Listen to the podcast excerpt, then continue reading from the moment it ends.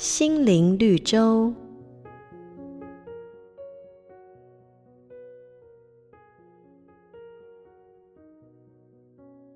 话说，在春秋时期的鲁国，有个非常喜欢钓鱼的人。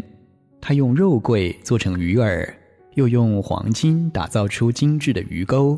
那么鱼钩上还用银白色的丝线跟碧绿的玉石作为装饰。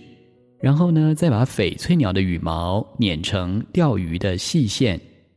而在钓鱼的时候，他总是选择最好的位置，并摆好架势。可是呢，往往到了最后，他所钓到的鱼仍旧少得可怜。想要成功，光靠外表精细的包装就能够顺利达成吗？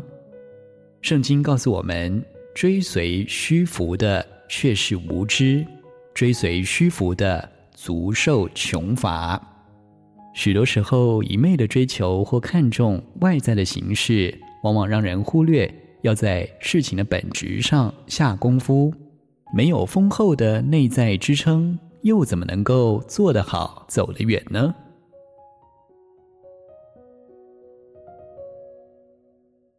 瑞圆银楼与您共享丰富心灵的全员之旅。